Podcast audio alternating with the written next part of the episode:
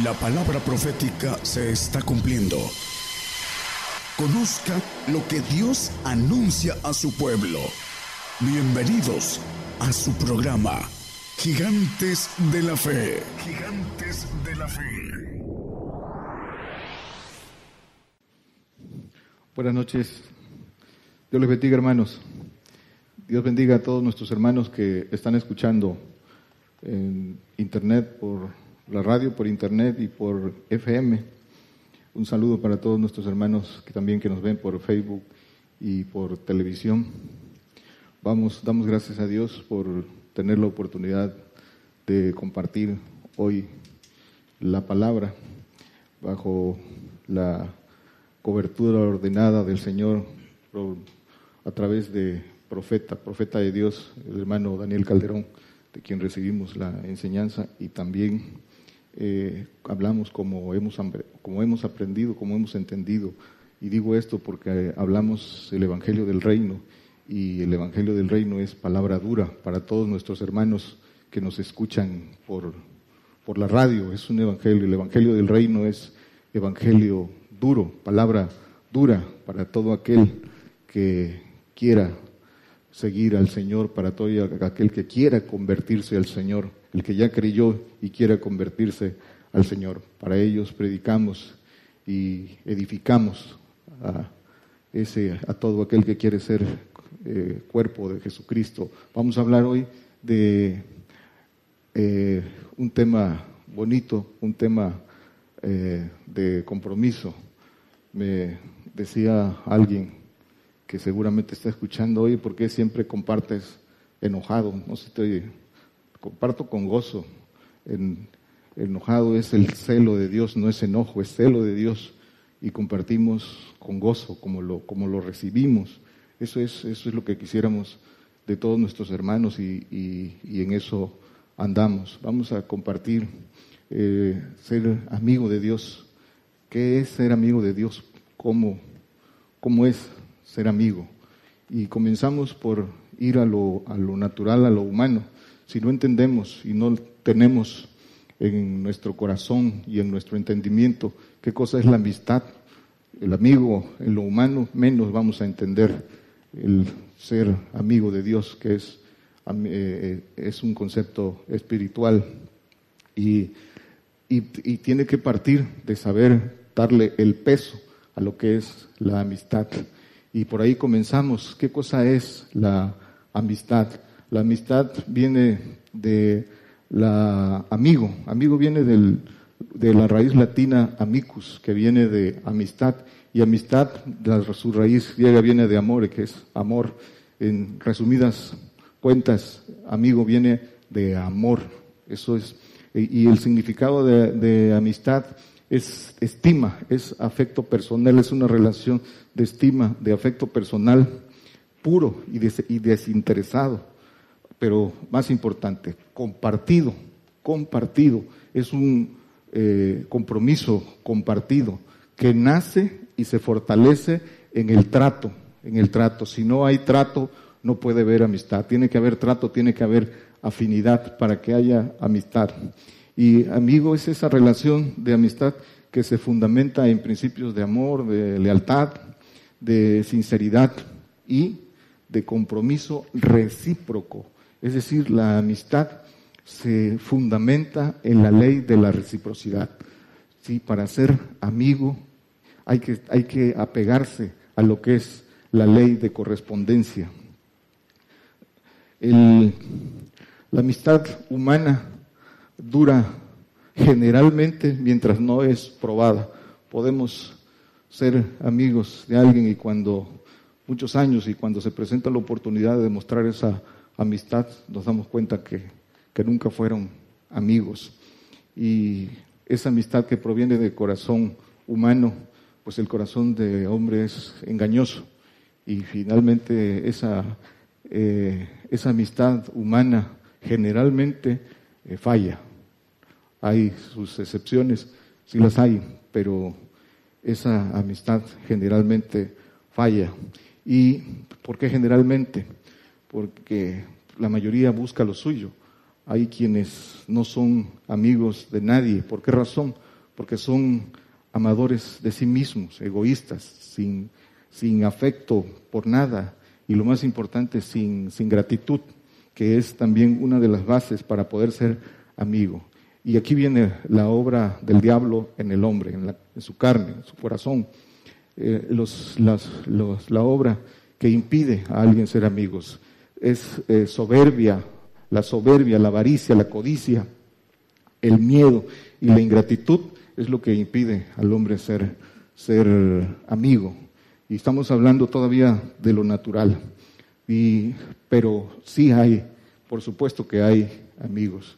Y y una muestra de amistad humana es en, eh, las escrituras es la de la de David y, Jonatán. Eso es una amistad que es que cuando, cuando se tienen esos esos valores sí sí hay amistad. Pero vamos a la que nos interesa al, al ser amigo de Dios. Él no falla. Él sí es amigo. Escuchamos las alabanzas ahorita que nos ministraron precisamente por el tema.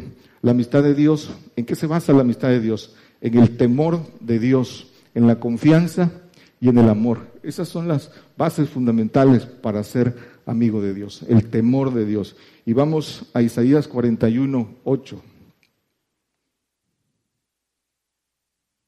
Dice, mas tú, Israel, siervo mío, eres tú, Jacob, a quien yo escogí, simiente de Abraham, mi amigo. Aquí está hablando el Señor y es el Señor el que pone este adjetivo calificativo. Abraham, mi amigo, Él es el que lo está honrando. Dice, por eso, ahí por ahí, eh, Isaías, no lo ponga hermano, eh, Isaías 43, 4, a mis ojos fuiste de grande estima, fuiste honorable y yo te amé, la estima del amigo, ¿sí? Y, a lo que eh, todos podemos alcanzarlo, ser amigo de Dios. Santiago 2.23 dice, ratificando esto, y fue cumplida la palabra escrita que dice, Abraham creyó a Dios y le fue imputado a justicia y fue llamado amigo de Dios. ¿Por qué fue llamado amigo de Dios? Confió en Dios y por su temor en Dios vino la bendición tanto a judíos como a gentiles. Él es, dice que por sus obras, por su obra, por su fe perfecta, vino la, la bendición y le fue tomada a justicia. No le faltó nada a esa fe, fue, fue perfecta y por eso fue llamado amigo de Dios. Pero ¿qué hizo para ser llamado amigo de Dios? para todos los que aspiramos a, ese, a, esa, a esa estima, a esa relación de afecto con Dios. Dice que, eh, las escrituras que lo probó, eh, le dio un hijo. Eh, Dios siempre te da algo que estimes para dar.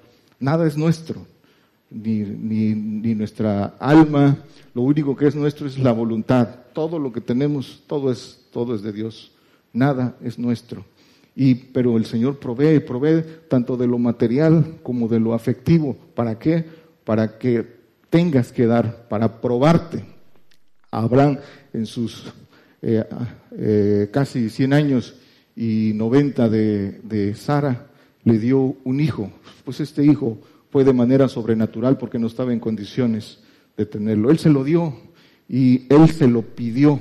Y dice que Abraham era riquísimo, pero dice que le pidió el hijo que más amaba. Y por temor a Dios y amor a Dios, no se lo, no se lo resistió. Lo ofreció dispuesto a, sacrificarlo. ¿Y qué dice, dice Génesis 22, 12? Dice, y dijo Dios, hablando el Señor, y dijo, no extiendas tu mano sobre el muchacho, ni le hagas nada que ya conozco que temes a Dios, pues que no me rehusaste tu hijo, tu único, lo que más amaba. Y ese, ¿por qué dice, ya sé que me temes, el temor de Dios? Y por ese temor su fe fue perfecta y fue llamado amigo de Dios y vino la bendición para ser padre de todas las naciones nosotros eh, podemos ser amigos de Dios, por supuesto, ahí está a la luz de las escrituras. ¿Quién lo quiere, quién lo quiere tomar? Ahí está, ser amigos de Dios. A veces no queremos ser amigos ni del hombre, pues más difícil ser amigos de Dios. Dice Juan 15, 14. Lo acabamos de cantar, pero hay que sentirlo. Vosotros sois mis amigos si hicieran las cosas que yo os mando. Aquí es importante hacer la, el, el análisis completo, espiritual. Dice, vosotros sois mis amigos, pero la condición es si, si hicieres las cosas que yo mando. Aquí dice, sois si haces. Esa es la condición para ser amigo de Dios. Y dice el 15, ya no os llamaré siervos, porque el siervo no sabe lo que hace su Señor, mas os he llamado amigos, porque todas las cosas que oí de mi Padre os he hecho notorias. Aquí no dice, eh, sois mis amigos, aquí dice, los he llamado amigos. El Señor pone, da el primer paso, dice, te llama amigo. Así nosotros a veces eh, en lo natural le damos la amistad a alguien, pero aquel alguien la tiene que corresponder. O sea, es de dos sentidos.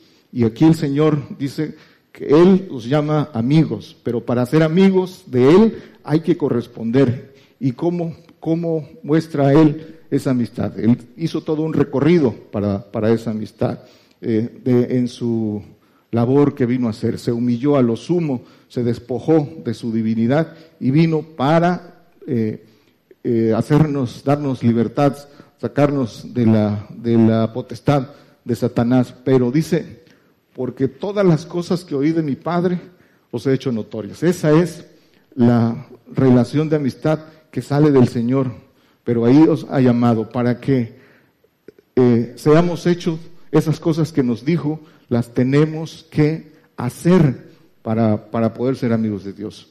Y el Señor dice que no falla, es fiel a su palabra y por eso siempre levanta vasos escogidos para hacer cumplir su palabra y nosotros somos parte de ese cumplimiento. ¿Y quién quiere ser amigo de Dios? Todos los que nos escuchan y los que estamos aquí es voluntario, es voluntario. Los amigos eh, son por el trato, lo, vimos. Si tratamos, si nos metemos en comunión con Dios y lo sentimos y, creemos con fe como Abraham, entonces llegaremos a, a eso. Entonces el Señor dice que nos llama amigos.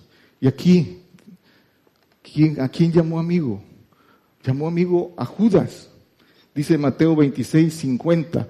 Con Judas, Judas tenía el acceso con los demás apóstoles y él recibía la enseñanza, incluso también en los que fueron enviados y con, con, con, con virtud para, para sanar enfermos, para echar fuera demonios y dice eh, que él, él también escuchó y Jesús le dijo, amigo, ¿a qué vienes? Entonces llegaron y echaron mano a Jesús y le prendieron. Judas no correspondió a esa amistad. ¿Por qué? Por su codicia. Su codicia le impidió escuchar y por esa codicia Satanás entró en él. Pero él escuchó, él también escuchó y él también tuvo la oportunidad de ser amigo, pero la codicia en su corazón eh, no, lo, no lo dejó y lo demás ahí está en las escrituras. Ese es el hombre el que no corresponde. Dios no, no falla. ¿Cómo corresponde Dios a sus amigos? Génesis 12, 17. A su amigo dice, mas Jehová hirió, no, 18, 17, perdón. 18, 17. Dice, y Jehová dijo, encubriré yo a Abraham lo que voy a hacer cuando iba a destruir eh, Sodoma y Gomorra y sin que eh, Abraham le dijera, él sabía que ahí estaba este, su sobrino Lot, pero dice la confianza del amigo, ¿encubriré yo a Abraham lo que voy a hacer? Por supuesto que no.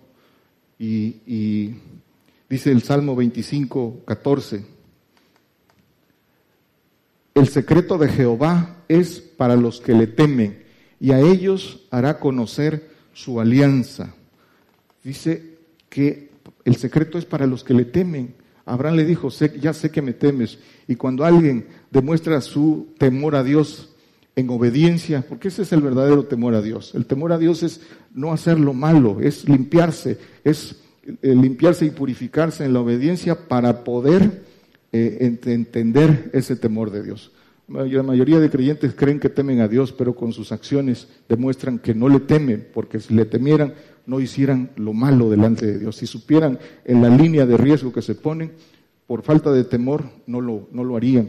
Entonces, pero cuando se tiene temor de Dios y se lleva a los hechos en la obediencia, bendecimos. El temor de Abraham bendijo a todas las naciones y lo primero que por la, por la obediencia de, de Abraham, salvó, sacó a Lot de, de, las ciudades que iba a destruir y da a conocer su, su secreto. ¿Para qué? Para que eh, bendiga a otros.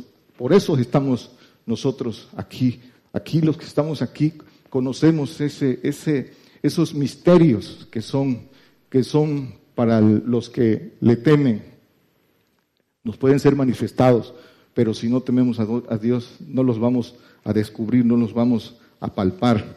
Dice Marcos 4:34, hablando de esto, dice, y sin parábola no les hablaba, mas a sus discípulos en particular declaraba todo.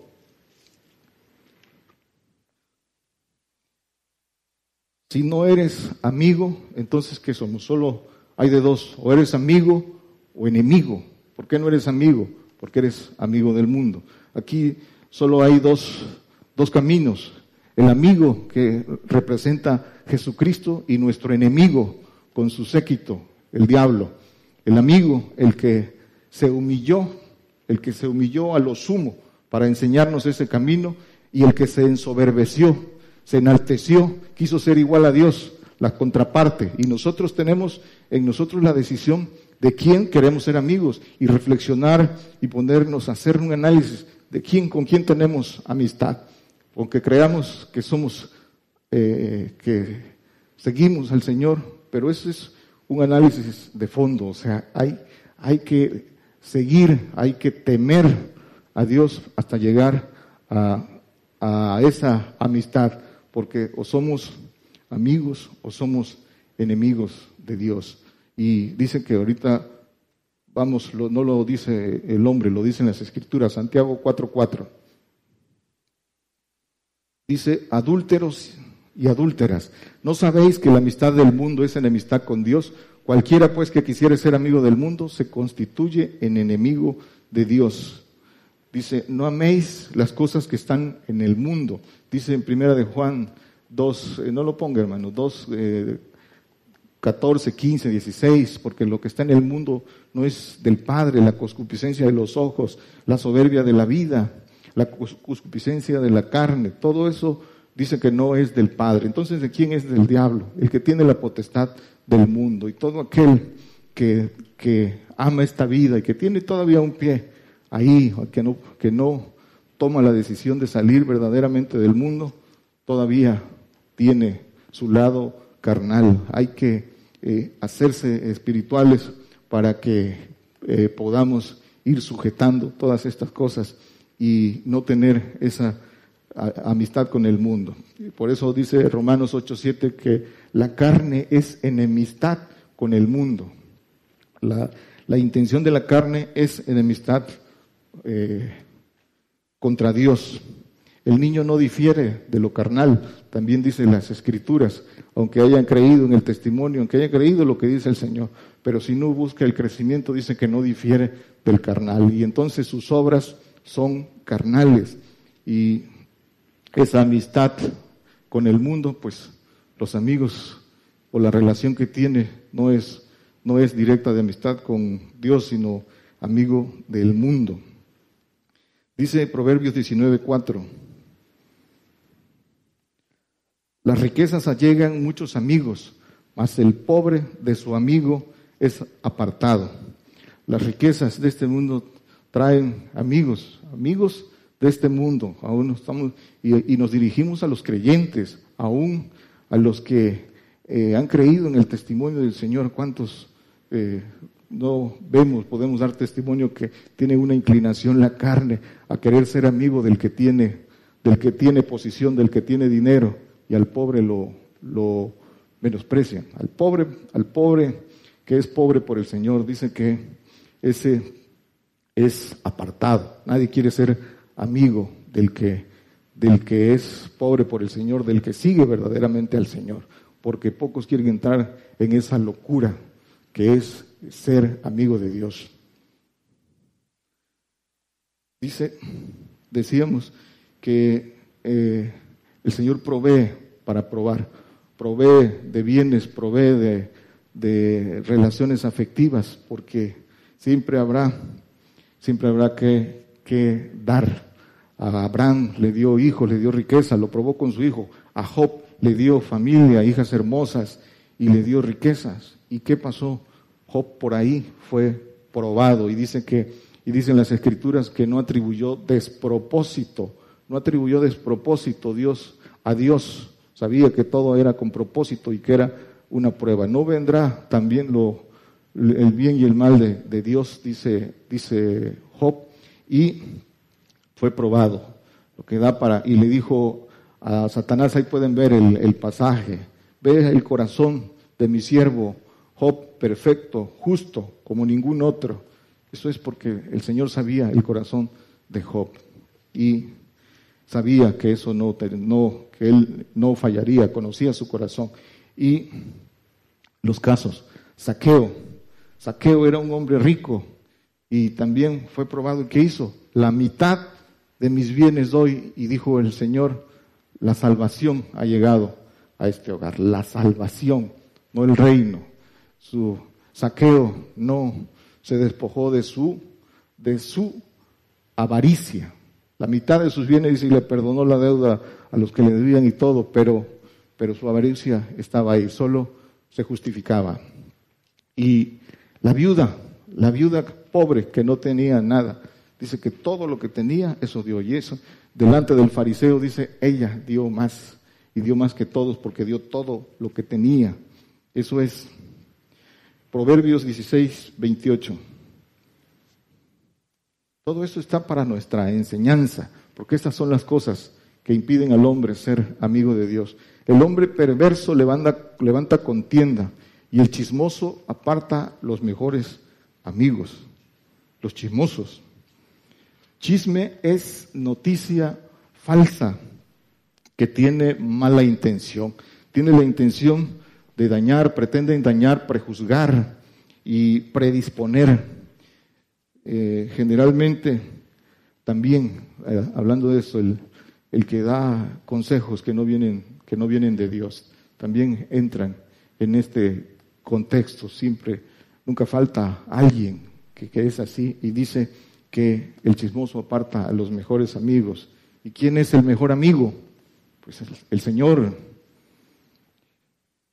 Proverbios 17:9.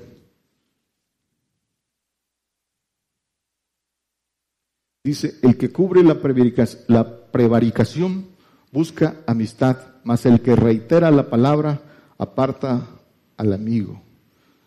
Esto es importante.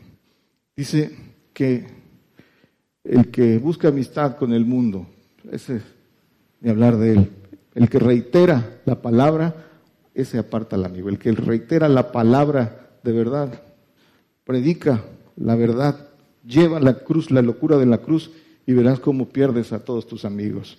Eh, quienes lo, lo, hacen pueden dar testimonio de eso.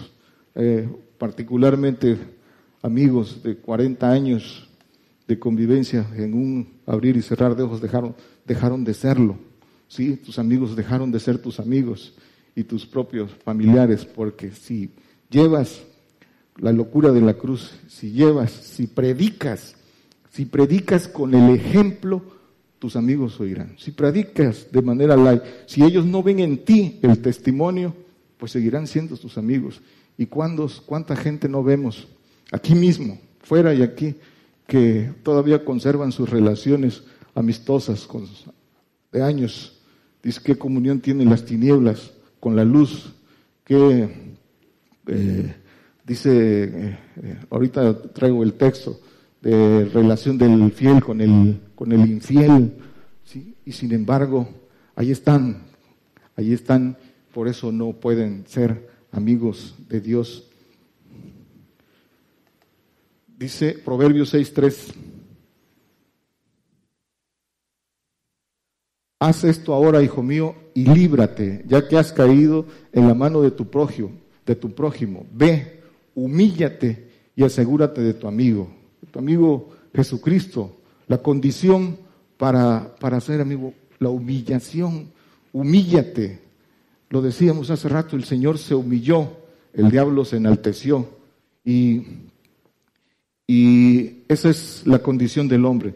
Esa naturaleza del enemigo puesta en el ADN del hombre es lo que lo intenta detener a ser amigo de Dios. Fíjense bien, el diablo tiene todos los recursos y está infiltrado en el ADN del hombre para, para detenerlo a ser amigo de Dios. Pero en, el, hombre hay una dualidad, tiene esa naturaleza de, Satanás, pero también el espíritu divino eh, en nuestros huesos. Ahí está la dualidad. Y es el hombre que resiste, el hombre que se esfuerza, el hombre, el hombre valiente, el hombre que, que por su deseo y su búsqueda logra descubrir cómo vencer al diablo. Para vencer al diablo hay que tener un deseo intenso de vencer, hay que buscar a Dios con intensidad para poder descubrir ese camino y poder romper con esos impedimentos que el diablo, que el diablo como una barrera está ahí y, no deja tener esa relación de amistad con este, el Señor. Y decíamos que cuáles son esos elementos del diablo para detener al hombre. La soberbia. Y esa soberbia está en la naturaleza del hombre. Todos, todos tenemos esa, esa naturaleza de soberbia en el yo humano, en el ego. El hombre que sigue al Señor y que pasa a ser espiritual por el Espíritu del Señor en, en crecimiento, va sujetando esa, esa soberbia la va, la va sujetando. Aquí, ahorita vamos a ver un texto que nos ilustra, pero todos la tenemos y las escrituras nos dan, nos dan la respuesta, pero hay que buscar con un deseo intenso cómo encontrar. Job 33, 17. Dice que este pasaje lo pueden leer con calma. Dice que Dios habla de dos maneras, habla de varias formas lo representa, dice que de dos maneras, en visión de sueño y en, el dolor de su cama, dice que habla al hombre. Dice, pero ¿para qué habla? Aquí eso lo, antecede a este texto. Dice que Dios habla al hombre para quitar al hombre de su obra y apartar del varón la soberbia. Da la oportunidad, para eso te habla, para quitarte la soberbia. De, por eso dice que para eso habla al hombre. Quita la soberbia quita el miedo, quita la soberbia, quita el miedo, pero lo que está profundamente arraigado en el hombre, la codicia y la avaricia, esa no la, esa no la quita, esa le corresponde al hombre. el, Señor te da, dice que eh, con, el, con, el, con el crecimiento espiritual, con el consejo, te aparta de ese camino y, la, y te da el consejo para cómo quitarte la avaricia, pero eh, es, corresponde al hombre hacerlo. La avaricia, dice Colosenses 3.5, dice, amortiguad pues vuestros miembros que están sobre la tierra, fornicación, inmundicia, molicia, mala concupiscencia y avaricia, que es idolatría. Todo, toda esa obras de la carne dice que amortiguad. ¿Qué es amortiguad? Amortiguad dice que es hacer que algo se vaya eh, eh, extinguiendo, se vaya diluyendo. Eso es amortiguar. Y mírense el calificativo de avaricia. Avaricia es idolatría, está en el corazón, arraigada en el hombre, sea pobre, sea rico, no depende, no depende de pobreza ni de riqueza, es, es el, el, el atesorar lo que, lo que tiene. Y por eso está, por eso lo llama idolatría, porque lo está arraigado en su, en su corazón. No puede, no puede desligarse. Y donde está su corazón, dicen las escrituras, ahí está, donde está su tesoro, ahí está su corazón. Salmo 119, 36. Inclina mi corazón a tus testimonios y no a la avaricia. Si el, si el corazón no está inclinado a sus testimonios, entonces está inclinado a la avaricia. Dice que el pueblo de Israel, dicen muchos textos en Ezequiel, en Jeremías, dice que fue tras su avaricia. Primera de Timoteo 3.3. Para todo aquel que quiera, dice que, que busque obispado, que busque servir al Señor, aquel que se quiera consagrar al Señor, debe de aprender muy bien esto. Dice el, el 1, el 2, el 3, vamos a leer nada más el 3 de lo que debe ser. Dice que debe ser de una sola mujer, dice eh, eh, no amador del vino, no heridor, no codicioso de torpes ganancias, sino moderado, no litigioso, ajeno de avaricia. Dice no codicioso y ajeno de avaricia. Entonces, el que quiera servirle al Señor, el que quiera consagrarse, ponga atención en esto, aprenda esto. Lucas 12, 15. Y díjoles, mirad y guardaos de toda avaricia, porque la vida del hombre no consiste en la abundancia de los bienes que posee. Guardaos de toda avaricia. Y en este mismo pasaje que, el, que, lo tienen eh, eh, que leer completo, es el pasaje del, rico que aumentó sus bodegas y le dice, necio, esta noche vienen por tu, por tu alma. ¿De qué, ¿De qué le sirve guardar, atesorar? Efesios 5, 5. Dice, porque sabéis esto, que ningún fornicario eh, o inmundo o avaro que es servidor de ídolos tiene herencia en el reino de Cristo y de Dios. Ninguno. Está muy claro. Dice, eh, hablando ahora del otro elemento, el miedo. Mateo 6:34. Por, por esto muchos se detienen. Dice, así que no os congojéis por el día de mañana, que el día de mañana traerá su fatiga, basta el día su afán. Aquel que tiene miedo de qué ha de comer, de qué ha de vestir, que dónde ha de vivir. Eso es, son miedo.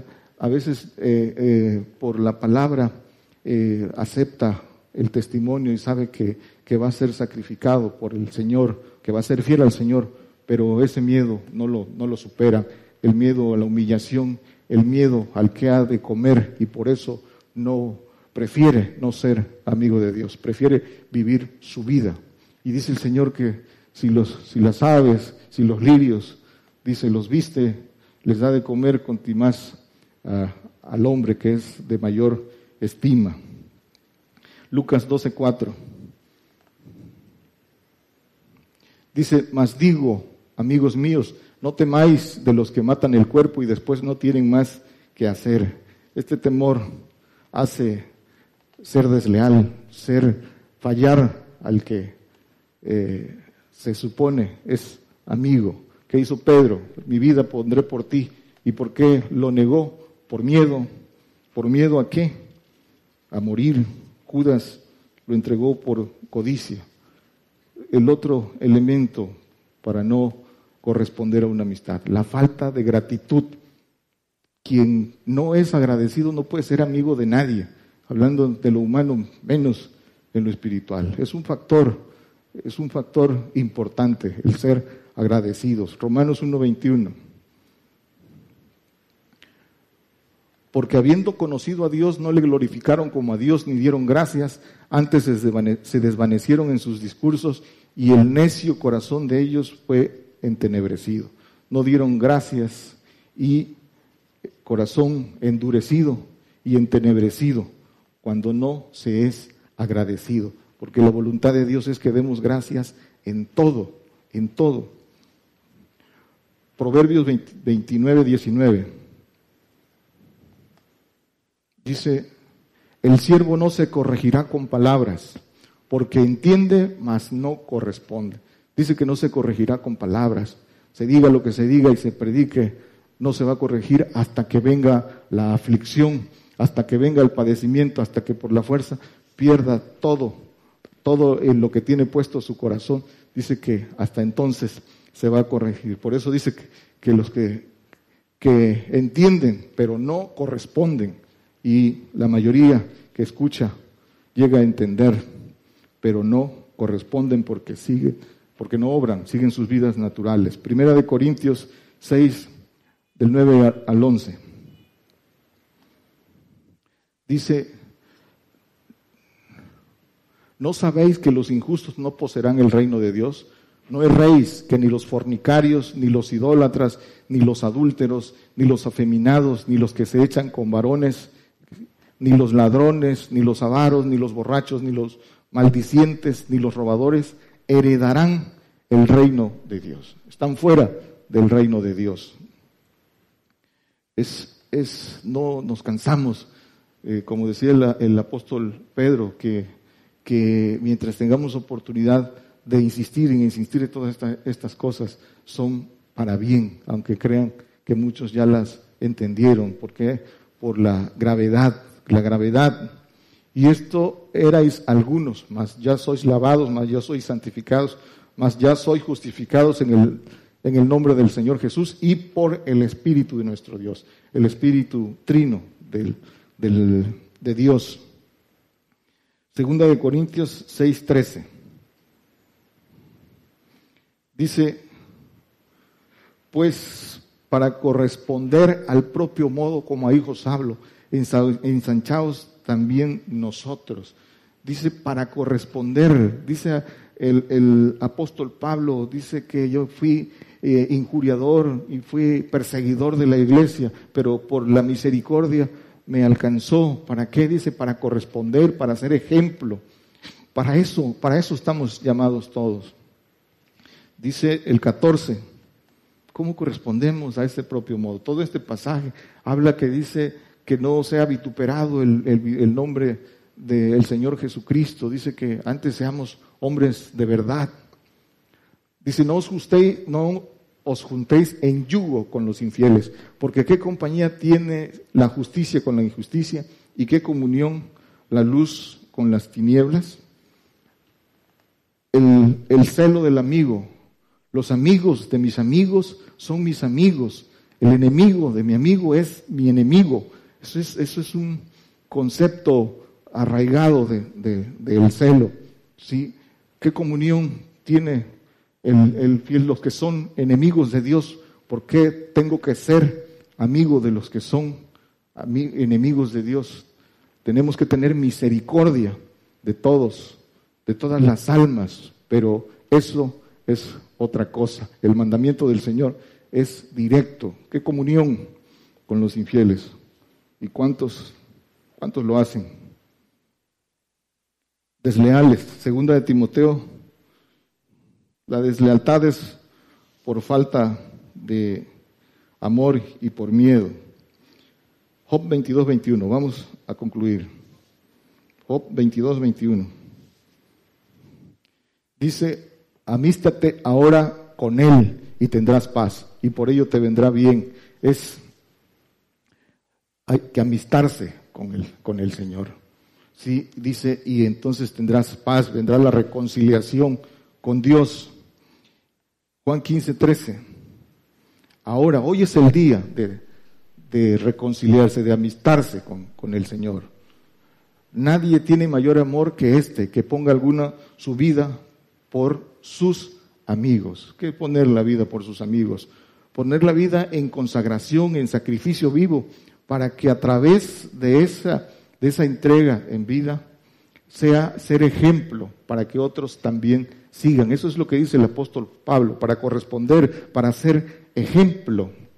Para eso, dice primera de Timoteo 1.13, dice, Habiendo antes sido antes blasfemo y perseguidor e injuriador, mas fui recibido a misericordia porque lo hice con ignorancia en incredulidad. Y el 16 dice, mas por esto fui recibido a misericordia para que, para que Jesucristo mostrara en mí el primero toda su clemencia, para ejemplo de los que habían de creer.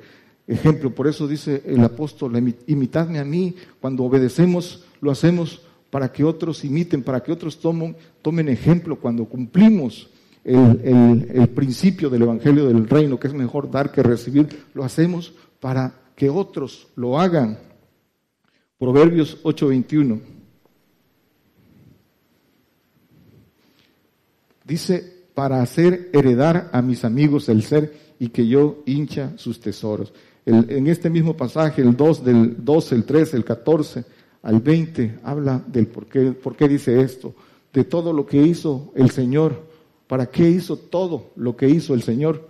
Para hacer heredar a sus amigos el ser. ¿Qué ser? El ser divino, el ser, el yo divino, para que el hombre pueda ser nueva criatura, para que el hombre pueda ser un ángel todopoderoso, para que el hombre pueda ser parte del cuerpo de gobierno de Jesucristo. Para eso, para eso hizo todo esto el Señor, para hacer heredar el ser a sus amigos. Eso es el ser, es la inmortalidad, es el ser divino. Los amigos, para concluir, amigo, los amigos se sientan en tu mesa, los amigos entran en tu casa, compartes con ellos, buenas y malas, y compartes lo que tienes, porque esos, así son los amigos. Pues Dios es el mayor y mejor amigo. Él, él no falla. El amigo es amor. El amigo es amor. El enemigo es celo, es contienda, es división, es aborrecimiento y no se da cuenta.